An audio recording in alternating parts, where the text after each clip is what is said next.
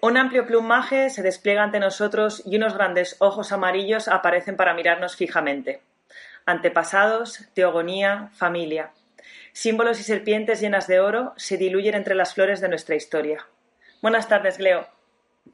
¿Cómo estás? Buenas tardes. Muy bien, ¿tú? Bien, muy bien. Bueno, como veníamos hablando, en vez de estar en Colombia, toda la movida te ha pillado en, Brasil. ¿Y qué tal por ahí? Bien, bien. En realidad es, es interesante porque lo que tú hablabas ahorita o mencionaste antes de empezar la entrevista, esas conexiones como invisibles que existen entre entre nosotros, ¿sabes? O sea, no, no es una cuestión de, de, que seamos cotidianos y que nos todos los días y sepamos todos nuestros problemas, pero definitivamente conectamos con algunas personas que terminan haciendo lo mismo y sintiendo lo mismo, ¿no? Entonces llegar a Brasil fue como, como llegar a un montón de personas que sienten y piensan las cosas de una manera muy parecida a como yo siento las cosas. Entonces, es, a mí me encanta porque es como llegar en familia, ¿no? He llegado, o sea, no estoy allá, no sé, en, en otros momentos en los que te quedas encerrado en, no sé, en un sitio donde no hablan tu idioma y donde no entiendes ni la comida se acerca a tu comida, nada. Y tampoco te entiendes con las personas, ¿no? O sea, de que llegas a sentirte aislado totalmente, no. He estado, aunque no estoy en mi país, estoy en un país en el que siento como mucha hermandad, entonces está bien. qué bueno, qué bueno, esa, mm. esa, calidez y eso, el encontrarte no tan desubicado, sino encontrarte en, tu medio con los mismos patrones y todo. Que, mm, bueno, para comenzar, siempre, siempre hablas de que hay, ha habido dos momentos importantes en, en tu vida al inicio de todo. Uno de ellos es el mar, no más que un momento, es una experiencia, una conexión muy especial. Y y la otra cuando pintaste tu primer muro. Así que cuéntame, cuéntame un poquito, o sea, lo del mar. Em, bueno, tú muy jovencita tuviste que marchar de, Bogotá a Cali. Sí, sí, o sea, es más como una cuestión de que mis padres, eh, Colombia, si usted, si ven el mapa de Colombia, tiene dos océanos, el Atlántico y el Pacífico, ¿no? Son dos océanos totalmente diferentes. ¿no? Mientras el uno durante el día o durante ocho horas crece la marea, vuelve a bajar ocho horas la marea. O sea, que significa que, yo qué sé, la marea puede estar aquí al frente tuyo y en ocho horas está a 30 metros, ¿sabes? Y mientras eso pasa en el Pacífico, en el Atlántico no pasa eso. Es el maravilloso Caribe que nos han vendido a todos en la cabeza, ¿no? Sí, es como esa, esa imagen romántica que nos han vendido de la playa, ¿no? Y mi familia, justamente, mis padres de una costa y mi madre de otra, y son dos culturas diferentes en un país tan pequeño, ¿no? Entonces, mi relación con el mar siempre fue esa, fue desde pequeña. Siempre o iba a visitar a la abuela materna o iba a visitar a la abuela paterna y todo involucraba que el mar iba a estar ahí. Esa era como de las cosas que personalmente a mí me, me gustaba mucho cuando niña, ¿no? Y quizás ese es como un ritual que empecé a agarrar, ¿no? Como cuando ya vas creciendo y, y ya no juegas con los caracolcitos, y, sino que ya miras, observas, contemplas otras cosas, otras experiencias y empiezas a darte cuenta de que, pues al final el mar es un mundo totalmente desconocido para nosotros, ¿no? Y que no tiene, que no, no es muy diferente a la situación que vivimos hoy en día, ¿no? que es lo desconocido. Entonces, creo que es eso, es como un romanticismo personal ahí, yo creo, con el mar. Entonces, yo empecé a pintar peces por eso, simplemente por eso, o sea, no sé cómo, cómo, dónde estuvo la relación, pero por ahí empecé, ¿sabes? Peces. Eran fáciles de dibujar, o sea, creo, ¿sabes qué creo? Una vez escuché a un amigo y me decía, Mira, yo pinto animales porque al final nadie sabe cómo son los animales. Me pueden salir feos y, y son mis animales. Entonces, los peces, peces son fabulosos. Y esos peces fueron transformándose en un montón de cosas, ¿no? Entonces, cuando salí a pintar a la calle, yo vengo de una ciudad muy pequeña y una ciudad en la que el graffiti llegó prácticamente por una película, ¿sabes? Sí. existía en Bogotá y en Medellín, el graffiti ya estaba, la cultura del hip hop y todo ya estaba mucho más, pero en, en Cali, Cali es una ciudad que parece que estuviera perdida en el tiempo. Tú vas hoy y vas en 10 años y vas a escuchar la misma salsa de Héctor Lavoe, con Rubén Blades, con Willy Colón, y es delicioso, ¿no? Pero cuando mis amigos van a, a visitarme a Cali es como, oye, es que aquí todo suena igual siempre. Y es eso, ¿no? Es como, como en, en, medio de consumir toda esa cultura caleña que nosotros tenemos, pues no es tan fácil que entren otras cosas. Y el graffiti, pues fue de las cosas que entró muy lento.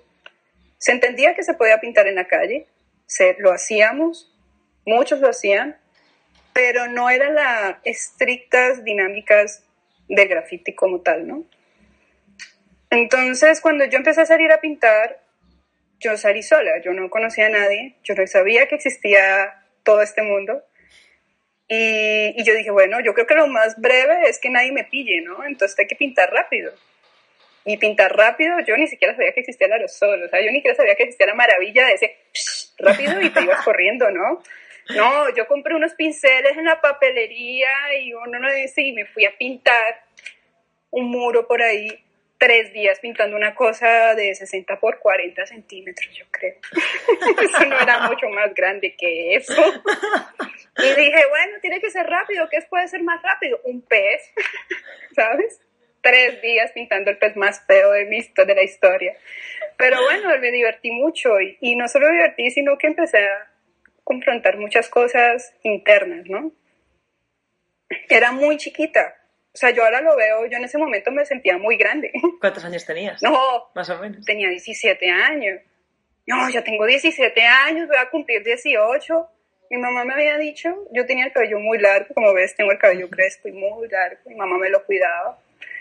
Y mi mamá me dijo que cuando cumpliera 18 podía hacer lo que quisiera con mi cabello. Mientras tanto, no. Yo el 10, cuando cumplí 18, a las 6 de la mañana fui a una peluquería y me rapé todo el cabello.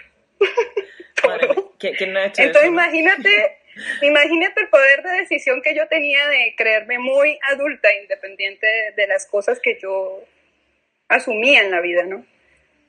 Entonces así salí a pintar. y así, y así fue que termina esa historia continuó. y no dejaste de hacerlo. Y claro, em, sin, bueno, en ese caso, sin aerosoles, eh, una figuración, Em, y, pintaste con, con, pintura plástica, bueno, con vinílica, ¿no? La llamáis allí. Ojalá, con vinilo, ojalá, no, eso era como...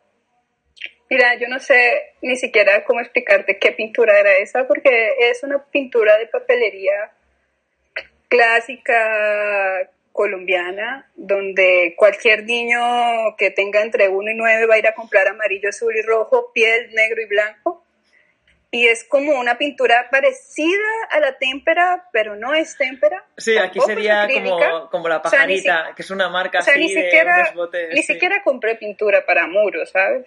Pues lo más loco es que, por ejemplo, con la primera persona que yo conocí que pintara en la calle, o sea, que, que yo dije que fue la primera, esa persona fue la que me introdujo en todo este mundo, fue como, fue al frente de mi casa, donde estaba mi primer muro, a taparme. yo no estaba, yo ni sabía que me podía indignar si me tapaban o no, ¿sabes? O sea, yo, pero mi mamá estaba. Ella estaba muy indignada porque iban a tapar el muro de su hija. Entonces ella misma fue la que fue y le reclamó, le dijo que podía pintar todo lo que quisiera menos tapar mi pieza. Le pidió el número y le dijo que le parecía brutal que hubiera otras personas pintando en la calle como yo, entonces que pues podríamos ser amigos de pintar en la calle. Y ella, él le guardó el número, ella guardó el número, me lo dio, y yo, bueno, pues ¿por qué no, no? Pues, pues sí, ¿no? Y lo, le escribí, y así empecé a salir a pintar con mis amigos en Cali. Fue muy chistoso eso, gracias a mi mamá. Y claro, hablabas antes de, del graffiti, lo, lo, que tú hacías era totalmente diferente, siempre ha sido totalmente diferente. Y cuando comienzas con todos esos amigos a, salir, ¿ellos sí que pintan con aerosol o, o pintan no, con No, eso era una locura. Ahí, ahí también empieza, porque cuando llegas ahí, imagínate, listo, ya sabes que pintas, pero no sabes que ellos empiezan a hablar de un montón de términos y de cosas entre el graffiti, entre el aerosol, entre la fab cap y la no sé qué cap. ¿Sabes? Para mí era todo, era así como cap, cap, cap, y yo decía, pero oh, por Dios, ¿qué es esto? O sea, 17 años, se me están abriendo el mundo, ¿no? Y ellos, en Cali no era tan fácil que llegara el aerosol. El aerosol ya llega, en Colombia llegaba, pero llegaba a Bogotá.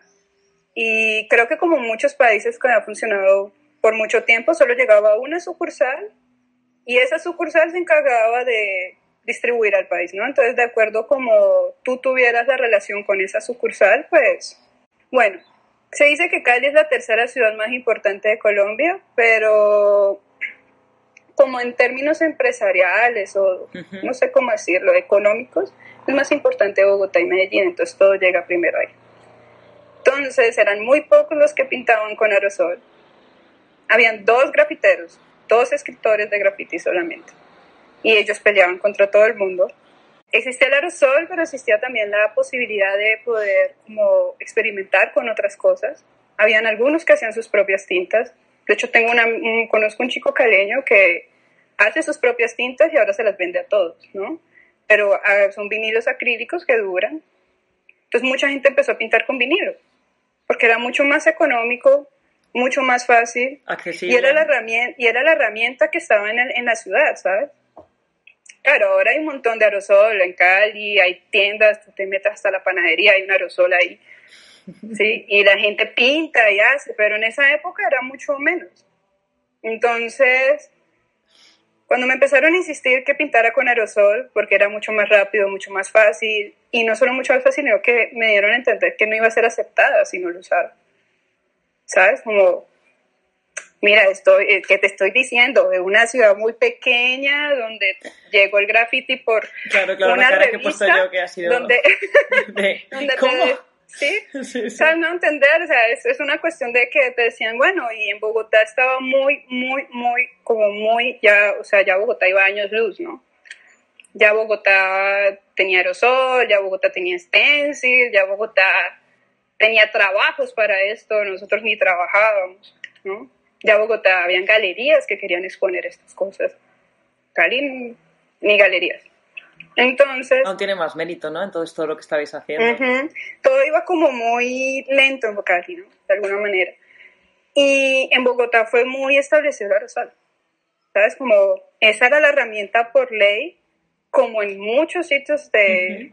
Porque después me di cuenta que no era Bogotá, donde yo iba el aerosol siempre ha sido mi fiel compañero, aunque no lo use. No, claro, pero para, para marcar todo el principio es súper raro, claro. Sí, no, no, yo no uso aerosol para nada, ni para, marcar. No, no, por eso te digo, eso fue una relación rara porque muchos, mucho tiempo me lo estuvieron como presentando y yo lo intentaba a escondidas, ¿no? Yo no quería que la gente supiera que yo tenía ese, pero no encontraba la relación conmigo. Bueno, la, relación básicamente también va porque la evolución de tu lenguaje y lo que comienzas a crear seguramente estaría muy distante a lo que eh, creaban estéticamente el resto de, los compañeros, ¿no? Bueno, muy distante no creo. De hecho, mis compañeros pintaban muy chévere para lo que yo pintaba, ¿sabes? Yo era, a mí me decían la ballenita, ¿sabes? Porque pintaba peces y ballenas. era una cosa así, o sea, yo te digo, te voy a decir una cosa, si yo me pudiera viajar en el tiempo y me parara solo a observarme y a observar a mis amigos en ese tiempo, nadie daba fe por lo que yo estaba haciendo en ese momento en mi vida, ¿sabes? Como eso, eso creo que fue la mejor parte, porque yo hacía cualquier cosa y siempre me regañaban, que porque no fundiaba bien, que porque no me escribía bien el color, que porque no sé qué, o sea, yo siempre tuve papás de graffiti, siempre me estuvieron regañando y siempre me estuvieron presentando el aerosol yo después con el tiempo me empecé a dar cuenta que lo más importante para mí, que no me permitía el aerosol, era preparar todos mis colores. Claro, la gama cromática. Y cuando entendí eso, claro, cuando entendí eso, dejé de ser adolescente, fui un poco más adulta en mi vida, entendí que no debía, ¿sabes? Como seguir, como rindiéndole cuentas al aerosol, por decir así. No, el aerosol es maravilloso, funciona para mucha gente, admiro mucha gente que lo usa porque, wow, qué capacidad. Hmm. Pero no es mi lenguaje. Y ya. El, limitante del aerosol para mí es la preparación de color personal. ¿Pintabais en, lugares abandonados o en, paredes, en calles? En todo. Empecé en, postes, pinté en postes porque los postes nadie los tapan. Entonces, no, me, me, los postes Después empecé a pintar en muros y después cuando yo los conocí a ellos se volvió ya una dinámica de domingo. ¿Había una, recriminación legal, por ejemplo? O sea, ¿seguías pintando rápido como lo planteaste la primera vez o ya te tomabas tu tiempo, lo gestionabas de No, primero, primero pintaba súper rápido porque siempre dependía del tiempo. Cuando empecé a salir a pintar con ellos, dependía mucho del tiempo de ellos, ¿no? Como íbamos todos hasta allá, todos teníamos que pintar, todos salíamos juntos, todos nos regresábamos juntos. Entonces ahí empecé como a generar la dinámica, querer pintar un poco más rápido. Considero que soy rápida para usar el vinilo, pero en tiempos y el proceso, mi proceso siempre es mucho más lento. O sea, siempre fue mucho más lento y aceptar ese proceso fue como el primer paso para entender mi trabajo. Que mi trabajo requiere de eso, de, de tiempo, el tiempo de preparar, el tiempo de construir, el tiempo de igualar tonos, el tiempo de... Y todo eso fue, solo me he dado cuenta en la medida en que yo misma me obligo a darme más tiempo, ¿no? Es como, así empezó. Yo al principio un día, después dije, no voy a tomarme dos días, aunque, aunque sea duro, no tres, cuatro, y así todo empezó como a, a crecer, muy orgánicamente. Y muy disciplinada en el trabajo. Sí, de alguna muy psicorrígida también, creo yo. Sí, es como, mi mamá, es una cosa muy loca porque suena, suena, muy, suena muy chistoso, pero cada día me doy cuenta más que, que, por ejemplo, mi mamá tuvo mucho que ver en esos procesos, ¿sabes? Ella los, o sea, aunque ella no nos acompañara y aunque ella, para ella era como, bueno, está loca, está pintando en la calle, si está feliz, mi mamá siempre que yo esté feliz, ella no se mete. Pero una de las cosas que ella cuando pequeña, que yo estaba en el colegio, de las que hasta el día de hoy, cuando estábamos ahí en una reunión, le digo, ay, es que tú fuiste muy intensa, ¿sabes? Mi mamá agarraba eso en el colegio que te ponían a dibujar el mapa del país con los ríos y las montañas. Y... Bueno, a cada país hicieron un croquis, ¿no? Para que el niño no sufriera dibujando el croquis, ¿no? No, no, no, a mi mamá no le bastaba, mi mamá decía que yo tenía que aprender a hacerlo de memoria.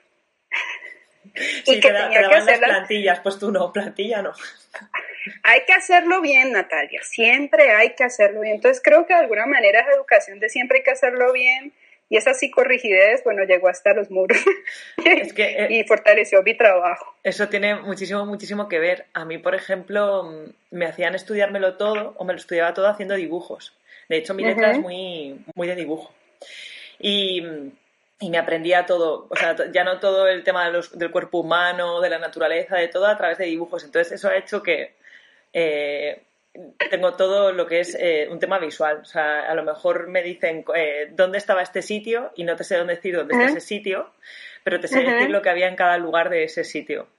Sí, sí, sí. o sea, tengo una memoria totalmente, mm, eso, o sea, sé relacionar y y asociar todas las cosas, pero a través de un estímulo, un estímulo visual. Sí, no me sé aprender de memoria un artículo ni nada, lo desarrollo a través de algo que me creo en la cabeza. Sí, es, es, es, cierto, es totalmente cierto. De hecho, por ejemplo, cuando yo leo, yo escribo.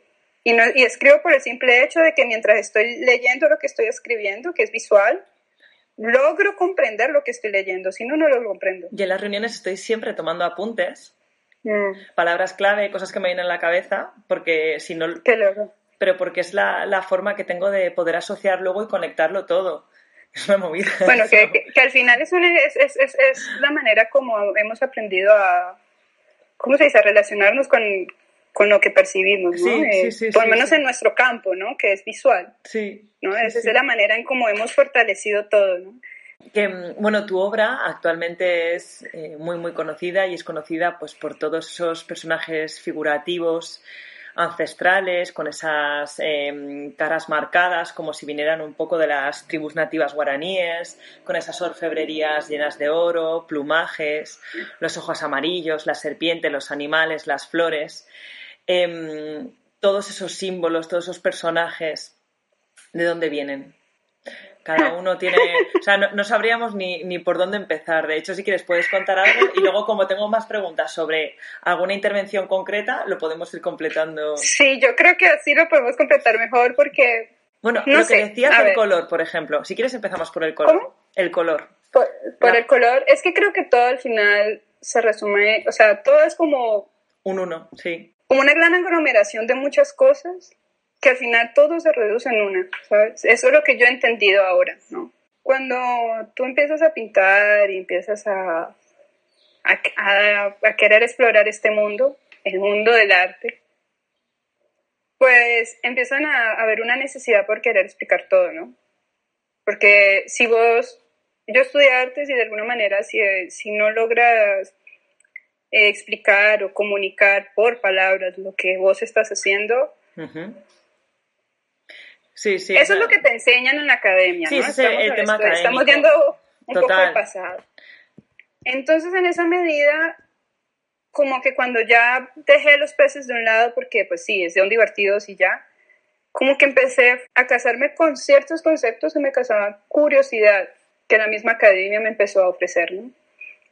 Yo estudié artes visuales en la Universidad del Valle y esta carrera en esta universidad es, tiene como varias columnas vertebrales, la historia y la pedagogía. Y en la parte de la historia es muy bella porque nos enseñan seis semestres de historia del arte, pero no de historia del arte occidental como tal.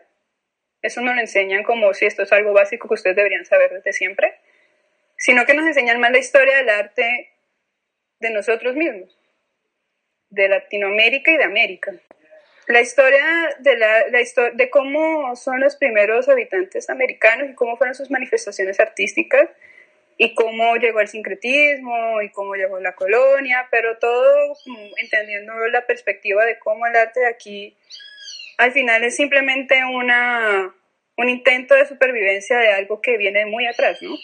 Solo, solo se ha acomodado a través de sincretismos y de sincretismos los dioses, las energías, las cosas pero sigue siendo lo mismo, ¿no? Y en esa carrera te enseñan, pues, prácticamente vemos la historia del arte de cada país. Entonces, es un, o sea, es algo que te abre a un mundo en el que no puedes ignorar. Sí, cuando empiezas a estudiarlo, no puedes ignorarlo. Por ejemplo, yo tenía un profesor que él era arqueólogo. Entonces los exámenes eran haga un estudio y un análisis iconográfico de tal pieza. O sea, tú ni siquiera tenías idea para qué fue hecha esa pieza, pero tenías que cumplir bajo esos estudios y lo que te estaban enseñando a observar. Simplemente observar. Eso es lo que te enseñan. Observar, interpretar y a clasificar la información. Y ahí fue donde todo lo precolombino vino a mí, ¿no? Y lo entendía de una manera como no solamente como, ah, qué chévere, fui visité la experiencia o tengo una experiencia de ayahuasca, como muchas veces me han preguntado, no, no he tenido experiencias de ayahuasca, te claro aquí. no, yo creo que lo concebiste como algo sagrado, ¿no? Sí, es algo más como, ok, bueno, chévere, esto, esto me llamó, me palpitó y quería hacerlo, ¿sabes? Es muy loco porque lo que yo, una de las cosas que yo identifico de una yo del pasado, por decir así, es que yo era mucho más atrevida, ¿sabes? En la ignorancia en la gran ignorancia que yo tenía, era mucho más atrevida.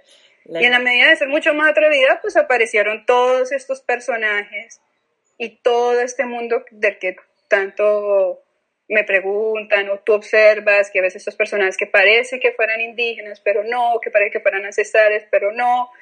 Y al final todo ha sido una exploración muy personal, porque por ejemplo yo estudié artes, pero a mí no me enseñaron a pintar. O sea, en la carrera es muy, es muy teórica, no práctica. Y a mí siempre eh, yo tenía esa necesidad personal. Entonces yo dije, no, pues voy a estudiar otra carrera al tiempo que me enseñe algo de técnica. Entonces estudié diseño, pero diseño no tiene nada que ver con eso. Y seguí con la necesidad de pintar y la necesidad de pintar la cubrió pintar en la calle. Entonces, cuando empecé a pintar en la calle, lo empecé a tomar como una tarea personal de tener que superar retos técnicos. Retos técnicos como hacer un rostro yo no sabía hacer un rostro, o sea, que si me salía ahí un monstruismo, pues me tenía que salir, ¿sabes? Y, y tenía que aceptar con toda la vergüenza del mundo que el monstruismo era mío. Así que conocí un, un buen amigo que, pues una vez me dijo, oye, bueno, tú estás aquí, vienes, pintas, te, te importa si sale bien, si sale mal, si tal, pero hay algo ahí, Natalia. El problema es que hay algo ahí y el problema es que vos no te estás concentrando en ese algo ahí. Yo no le entendía las palabras, pero como te digo, yo tenía muchos papás del graffiti, entonces yo dije, uy, esto es una señal, ¿sabes? Tengo que escuchar a este hombre, porque si este hombre está diciendo esto, tengo que escucharlo, ¿sabes? Él me decía, tienes que moverte, tienes que irte a otros lados, porque yo no salía de, de mis tres ciudades. Manizales, Cali, Pereira, ¿sabes? Y son muy chiquitas, ¿sabes? o sea, no, tienes que irte, tienes que expandir la cabeza, tienes que ver otras cosas. Abrir mente. Tienes que, pues sales y te confrontas con una realidad, con la realidad de, desde ser, no sé, una chica de 19 años que viaja sola hasta la realidad de lo que realmente es el graffiti, no de cómo se concibe el graffiti en Colombia, sino de lo que realmente es el graffiti, lo que realmente es el arte urbano. Cuando salí la primera vez tuve la oportunidad de conocer este proyecto latinoamericano, que era organizado por Entes y Pésimo, y para mí, personalmente, bueno, para ellos era la experiencia de ir a pintar un muro más, ¿no? Pero para mí era la primera vez que yo veía un proyecto de esa magnitud realizarse. Y ahí aprendí todo. Ahí aprendí qué quería hacer, ¿sabes? Ahí aprendí que no bastaba con ese compromiso de salir a pintar cada domingo. Empezó a existir esa pregunta, ¿para qué? ¿Con qué propósito? ¿Cómo? ¿Dónde? ¿Cuándo? Y todo, todo, todo eso, todo eso empezó como simplemente a, a concretarse en una sola cosa, era un aprendizaje. Siempre ha sido un aprendizaje un aprendizaje para poder deconstruir las cosas. Sí, la técnica de, pintar un rostro y tal, si me hubiera ido, no sé, a una academia en Bogotá o en Cali también existen y me hubieran enseñado a pintar en, en una semana, ¿sabes? Pero para mí lo que realmente tiene valor es que a mí me costó cinco años y lo hice sola, ¿sabes? Porque, ni, porque fui tan terca que ni miraba videos de cómo pintar, ¿sabes? Era como, a ver, ¿qué pasa si pongo este azul? No, ya, ya, ya se fue. Y si pongo, no, ya se fue, ¿sabes? Y tenía que ser mucho más estricta en cada método porque al final cuando vas a un muro, el tiempo te consume, ¿no? Tú no puedes cambiar un color de la noche a la mañana porque quieres, porque eso es un día más. Fue totalmente una exploración personal y creo que eso es lo que hace que sea un lenguaje tan personal, ¿sí? Como que es, es la esencia de, de, de mi trabajo. Y es hermoso, es muy hermoso. Gracias. Y, efectivamente eres muy cabezota. sí, yo sé, soy muy terca. Con esa manera de, percibir, eh, de percibir que el hecho, el acto es en sí el aprendizaje, es, es algo terriblemente valioso lo que acabas de, lo que acabas de decir. El, el, proceso es súper importante, ¿no? ¿Para qué correr si puedes ir pausando? Cuando al principio te hablaba del imaginario, de todos esos símbolos, te puedo contar que eh, llevo viendo tu trabajo mucho tiempo, pero fue hace unos años con una obra que trajo la Galería Balneario aquí a Madrid. Sí, sí, eh, esa pieza es de mis favoritas personalmente, yo le tengo gran aprecio. La pieza, la obra. Pasaba todos los días mil millones de veces, pero siempre me quedaba como un rato totalmente obnubilada con esos eh, con esa mirada hacia abajo totalmente reposada, para mí era como una madre divina, eh, con una energía increíble que me, que me, generaba, no sé, todo, todo, ¿no? Entonces, eh, y espero que esté en el hogar de alguien que la aprecie y la sienta tanto como la sentí yo todos esos días. Yo también espero, espero que esté bien esa pieza. Sí. Es, un poco, es, es un poco, señor, que al final yo no puedo desprender una pieza de otra, todas todas son familias, ¿sabes? Como todas son, o una es el error de la otra, o sea, es el error que aprendí para la próxima, o, o una es un encuentro maravilloso que tuve ahí que nunca más voy a poder repetir, como esa pieza, por ejemplo, ¿sabes? Es como esa pieza yo lo que tiene esa pieza no, no logro repetirlo, por más que lo busqué. Es que desprende, desprendía una espiritualidad, un concepto espiritual muy solemne. Mm muy puro.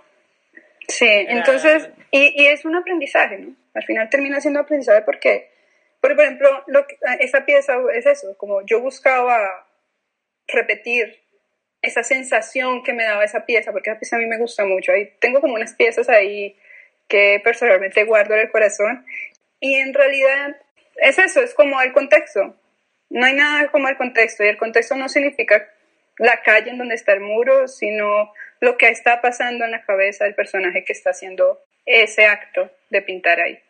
Como cuánto de importante, y ahí nos vamos a, otro tema, como cuánto de importante es percibir el espacio donde vas a intervenir, donde vas a, pintar previamente, como cuánto de responsables somos a la hora de intervenir ese espacio con nuestro arte. ¿Cómo te planteas todo eso?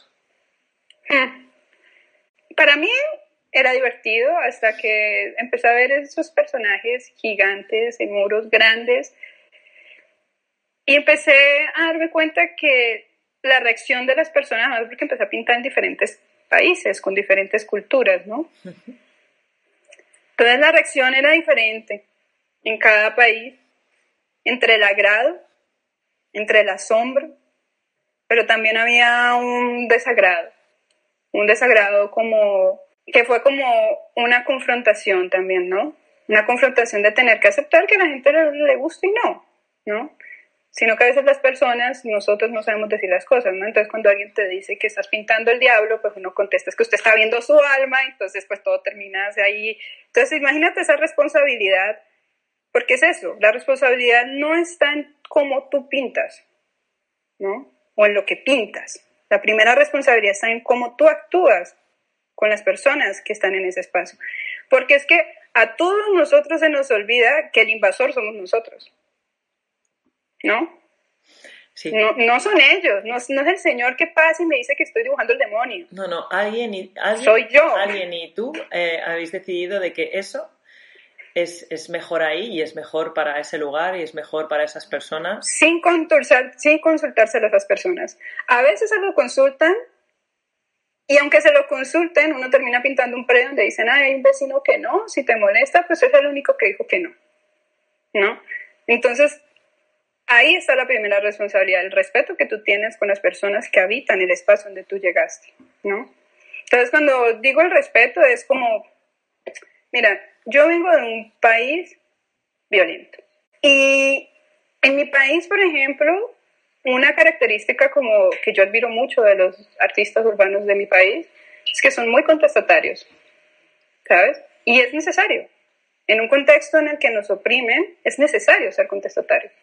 Es necesario registrar Lo que está las cosas que no quedan registradas en la historia de las personas que la cuentan, ¿no?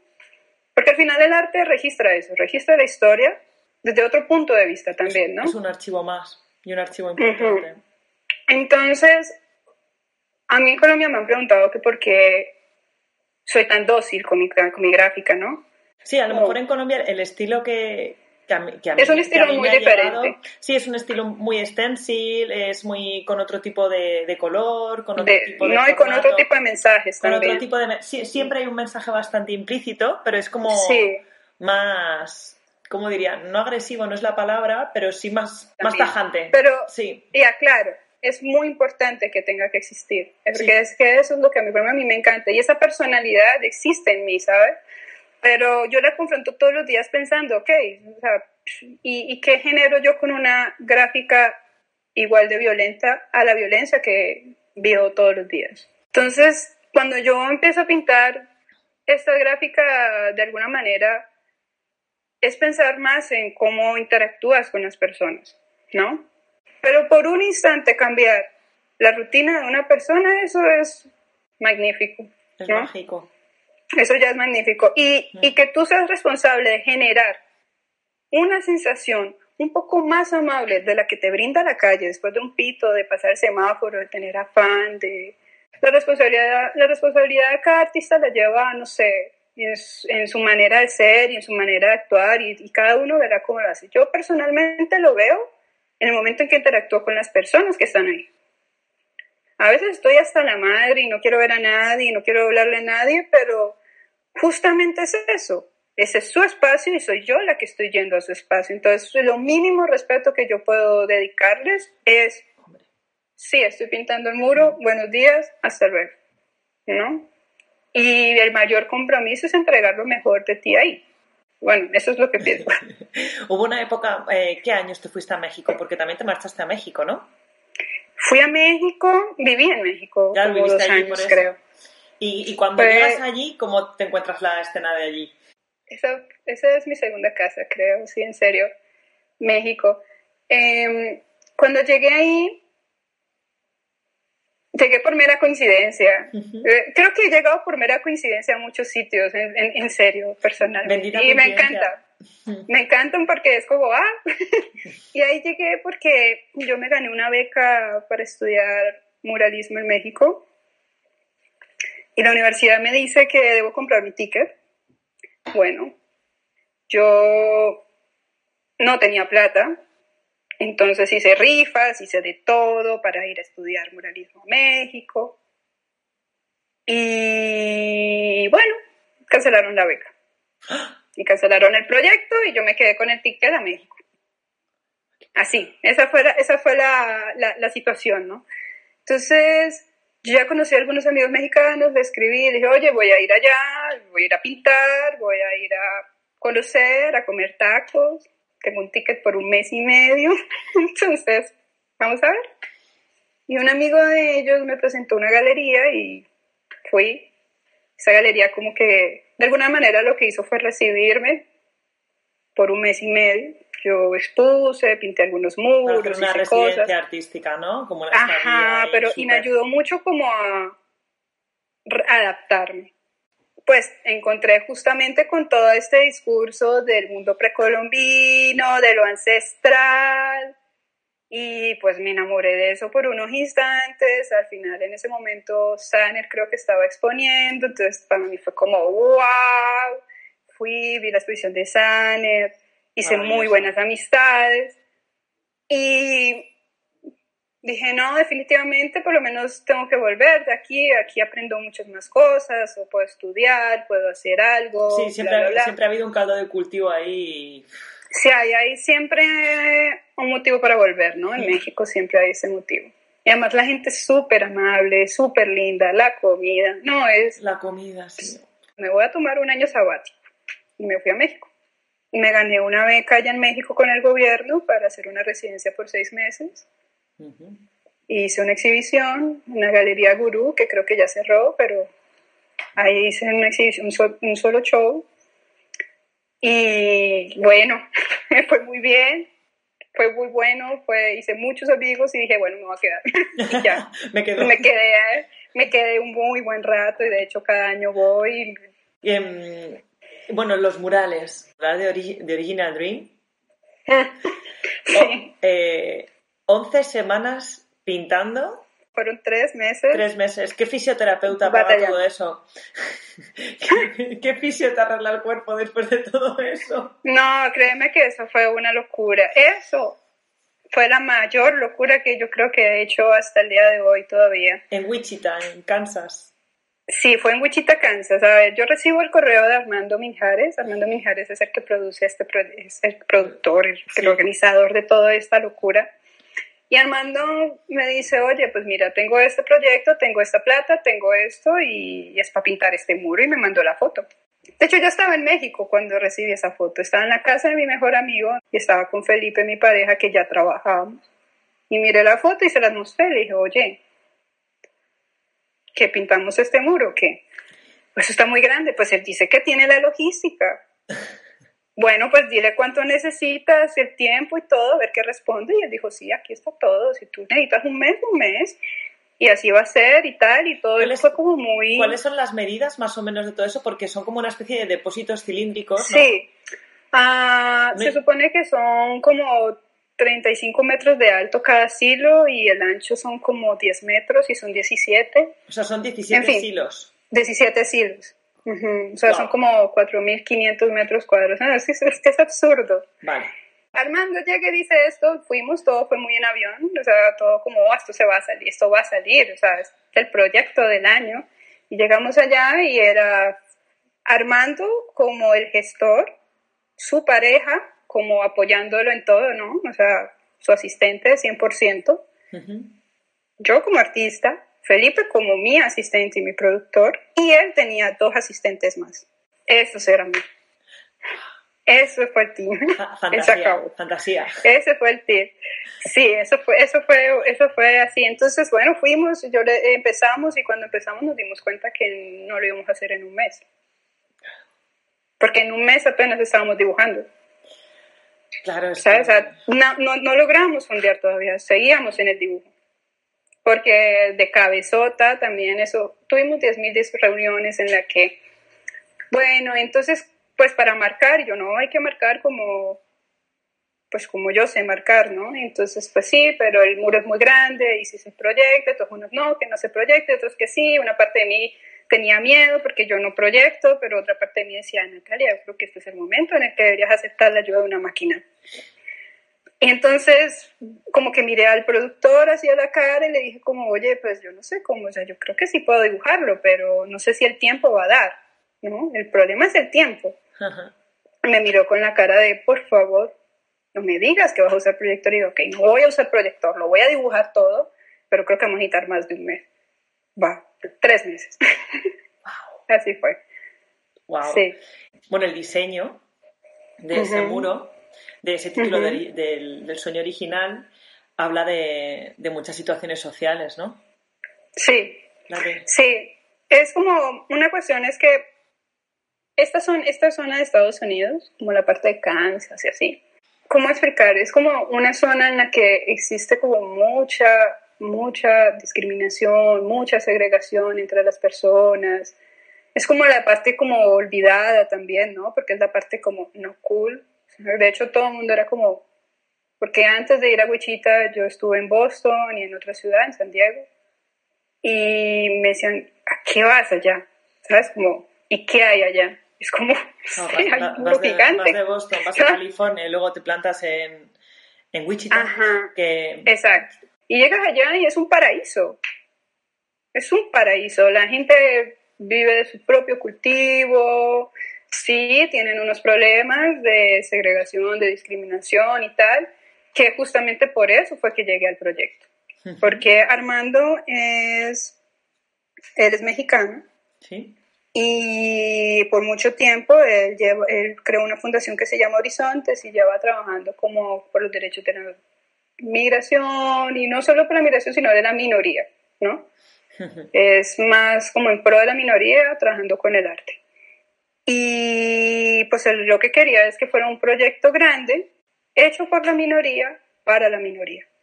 Entonces, para él en la minoría, él tenía como muy claro lo de la migración, porque justamente allá hay mucho migrante tratados como la caca, ¿no?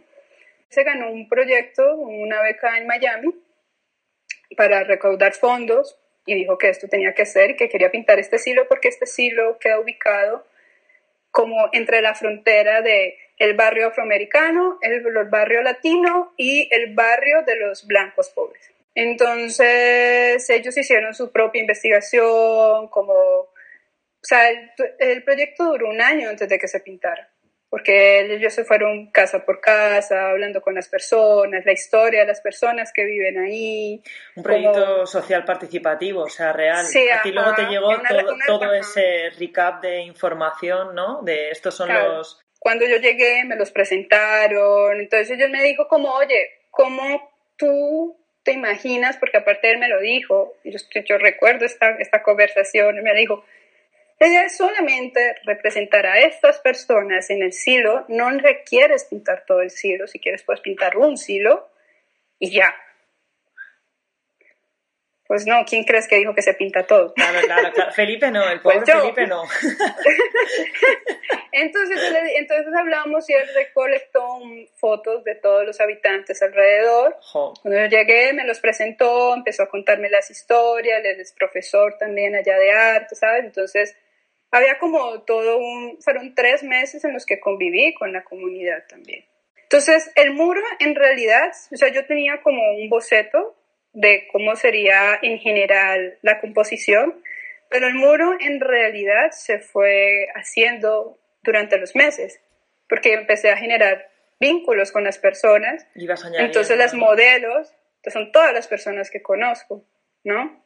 Solo las del centro son del archivo histórico, las dos mujeres del centro. Ajá, y es muy loco porque el primer día que yo fui a, que presentaron el silo como de que se iba a intervenir y todo, fue una señora que se llama Doña Victoria y ella nos empezó, ay, vas a pintar, no, pues mira, y nos empezó a contar unas historias súper locas porque ahí este silo todavía funciona, ¿no? Entonces pasan los trenes y tal.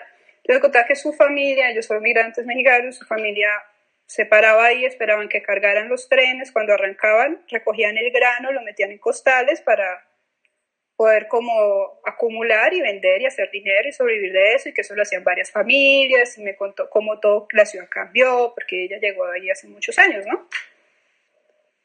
Y, y justamente también en el proyecto, paralelo a esto, en el proyecto también el dinero se empezó a acabar y la ciudad empezó a donar, ¿no? Las mismas personas empezaron a donar.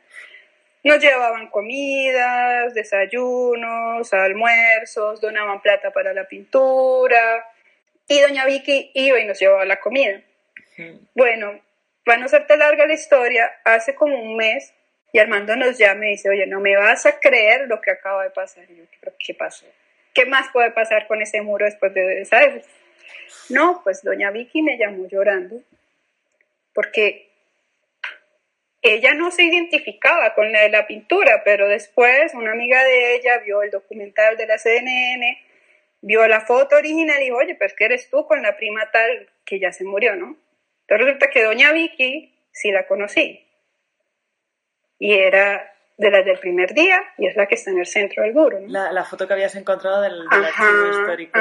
Entonces eso es una locura porque al final el muro movió muchas energías, uh. muchas, muchas energías. Por lo menos al lado mm, izquierdo, ¿Sí? hay el rostro de un chico afro, o tomaban fotos de los habitantes, a él no lo conocí, pero desde siempre me pareció como, wow, este, este va ahí, es lo único que yo sé, él va ahí. Y cuando yo me iba, hicieron una despedida, él fue a la fiesta de despedida y como que pasaban cosas como muy emotivas. Eso fue lo que pasó con ese muro. Ese muro movió muchas cosas muy emotivas. Entonces la mamá y el papá y él con toda la familia fueron y me dieron unos regalos, una carta, después leí la carta y decía que él personalmente estaba, pasó por unas situaciones súper difíciles en su vida y que justo cuando él se entera de todo este muro, también se entera que va a ser papá y que para él fue como un motivo, ¿sabes? Como que él necesitaba verme y preguntarme por qué lo pinté. Entonces ahí hay otra pregunta, ¿no? Que esa es la pregunta de siempre. ¿Por qué pintas a estos personajes?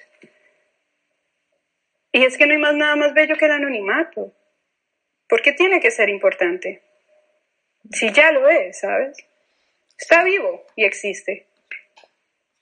Entonces ese muro para mí es, es maravilloso. Es que, no, no, a ver, yo lo estoy viendo mientras, lo he visto muchas veces, ¿no? Pero mientras hablabas y yo no, no conseguía pensar en, en, cuántos metros cuadrados era, en lo gigantesco que era a nivel técnico y físico realizar esa acción pero luego ya con toda la historia de los personajes es algo espectacular. No, es, es que ese muro tiene, o sea, si, si, si, nos quedamos hablando del muro, te puedo pues, seguir contando porque hay 10.000 al lado, ¿sabes? Como ni siquiera que están pintados, sino como personas que realmente, por lo menos Q.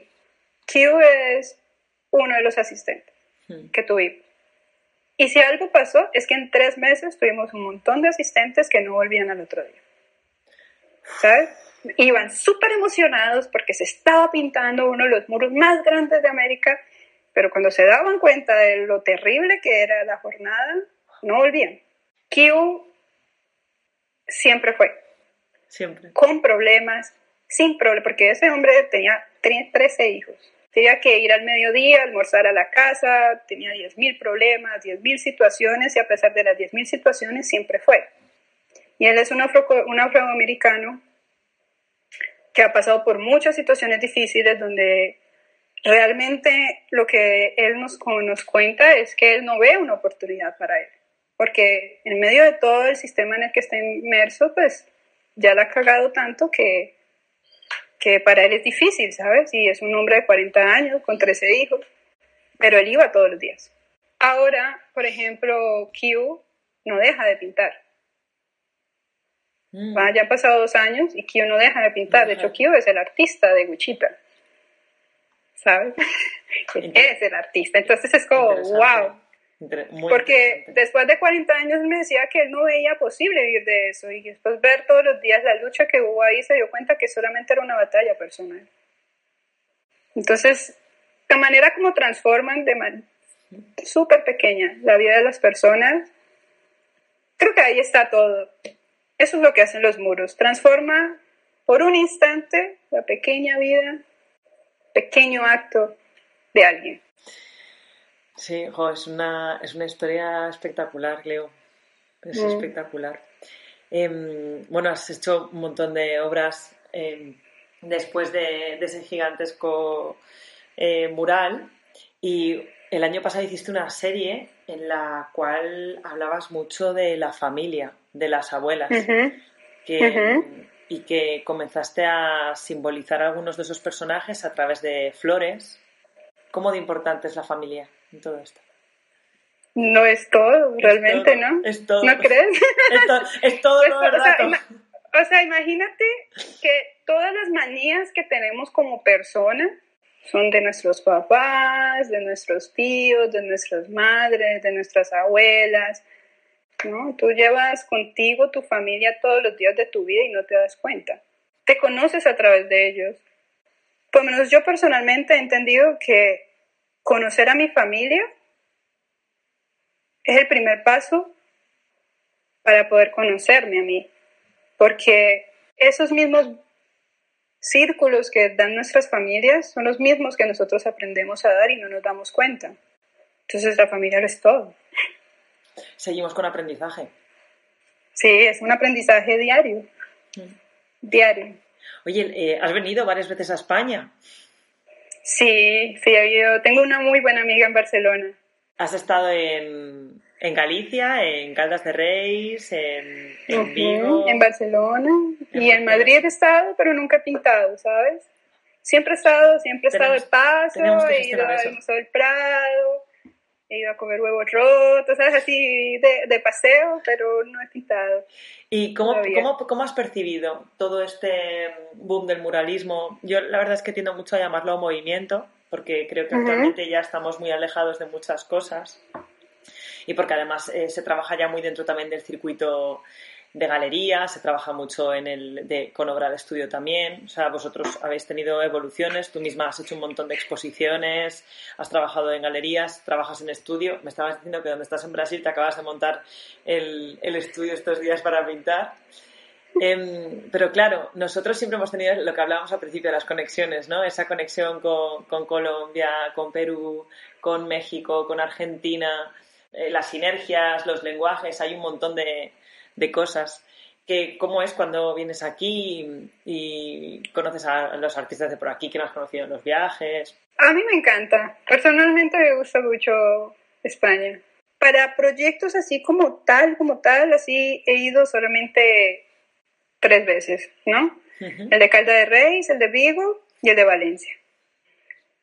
Pero del resto siempre he pasado, o sea, cuando yo voy a Europa siempre paso en la entrada y en la salida por Barcelona y me quedo ahí un trato y conozco, o sea, siempre coincido con alguien y siempre estamos ahí.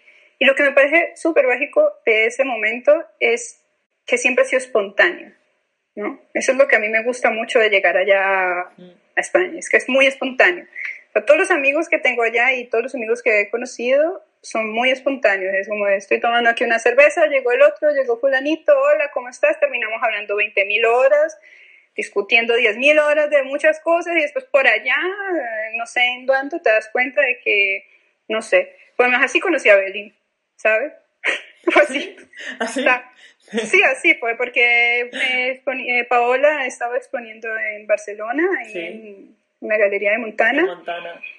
Entonces, súper inspirador también me parece, porque al final nosotros aquí en Latinoamérica se, se, admiran los procesos de ciertos países, ¿no? En España hay unos personajes así que dices, wow, estos parecen sacados de ficción, ¿no? Cada, cada personaje que hacen, cada locura y cada manera de expresar sus conocimientos y expresar sus emociones es, es increíble. Y también como lo hablan, ¿no? Lo hacen más relajado. Entonces, de alguna manera hay una hermandad, ¿no? Y una inspiración. Entonces cada vez que vengo y, llego a España es como wow. tengo muchas, muchas ganas de, conocerte aquí o conocerte allí, donde estés. Sí, muchas. Seguro va a pasar, seguro va a pasar. Y que nos tomemos 200 cervezas y vaya apareciendo colegas y amigos. Sí, sí, sí, sí. ha sido muy, muy, muy, muy guay. Muchas gracias. Sí, no, gracias a ti. Gracias a ti por el espacio y la oportunidad de poder compartir un poco estas experiencias.